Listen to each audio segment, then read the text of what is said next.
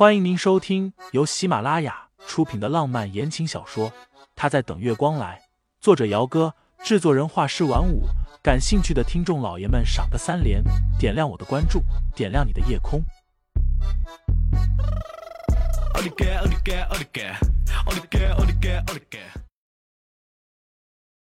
第一百零二章，吃点甜的消消火，还买一送一。那家店就在这附近。哪个秘书这么有闲情逸致的大老远跑过来买蛋糕的？不过于嫂是不敢揭穿先生的，只是说道：“太太在楼上呢。”盛思景点点头，没再说什么，拎着蛋糕盒子上楼去了。沈冰雪约了清新晚上一起吃饭。清新好不容易爬起来洗了个澡，从衣柜里挑了一套衣服出来，也懒得进浴室去了。站在床边打算换衣服，结果刚刚解开睡衣的扣子，咔嗒一声，主卧的门被人从外面给拧开。清新条件反射的抓起床边上放着的准备穿的衣服，一下子严严实实的挡在了自己的胸前。于嫂很有礼貌，从来不会在不敲门的情况下进来，那么进来的就只能是家里的某个男人。清新深呼吸了一口气。想到自己昨晚哭死哭活的盛思景都不为所动，反而他越哭，他折腾的就更加的起劲儿。顿时一股火气蹭蹭蹭的往上窜，清新随手抓起一个枕头就砸了过去，并且虎着脸瞪盛思景：“你出去！”盛思景还以为他在睡觉，倒是没有想到推门进来看见的会是这样的一幕。男人微微偏头。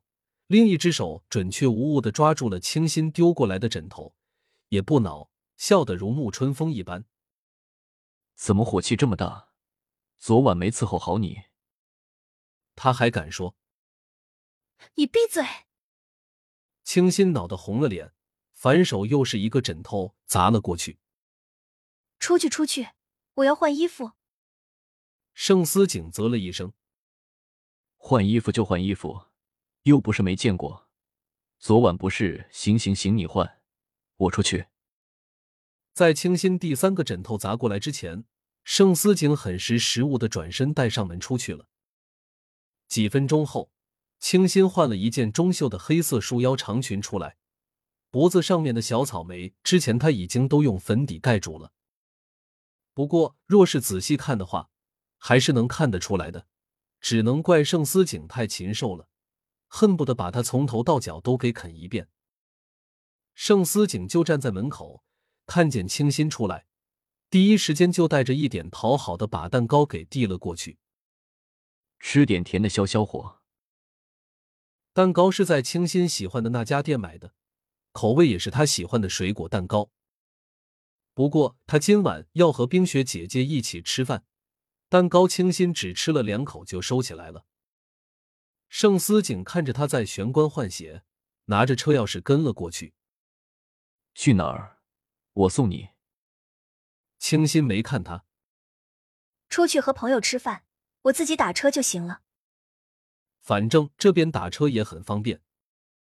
哪个朋友？盛思景微不可察的皱了一下眉。不是不舒服吗？明天再出去不行？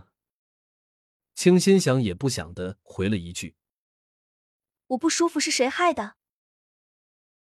最后的最后，清新是开着盛思景的车出去的。和沈冰雪约的地方是一家很有格调的西餐厅，环境优雅，还有人在拉着曲调优美的大提琴。一段时间不见，沈冰雪整个人看上去都有些不一样了。及肩的黑发，发尾卷了起来，妆容精致。灰色的格子无袖长裙衬得她整个人苗条纤瘦，乍一看很有一种女强人的气势。沈冰雪原本正在低头看手机的，清新一来，她便收起了手机，一只手撑着下巴，啧了一声：“自从你和盛总在一起之后，找你吃顿饭都难了。”清新和盛思景领证结婚的事情，他还没有来得及告诉沈冰雪。这会儿听见沈冰雪的打趣，清新干咳了一声。那个冰雪姐姐，我有个秘密要跟你说。沈冰雪笑得花枝乱颤的。哎呦，我们小清新现在都有秘密了呀？是什么？我结婚了。这四个字，清新说的飞快。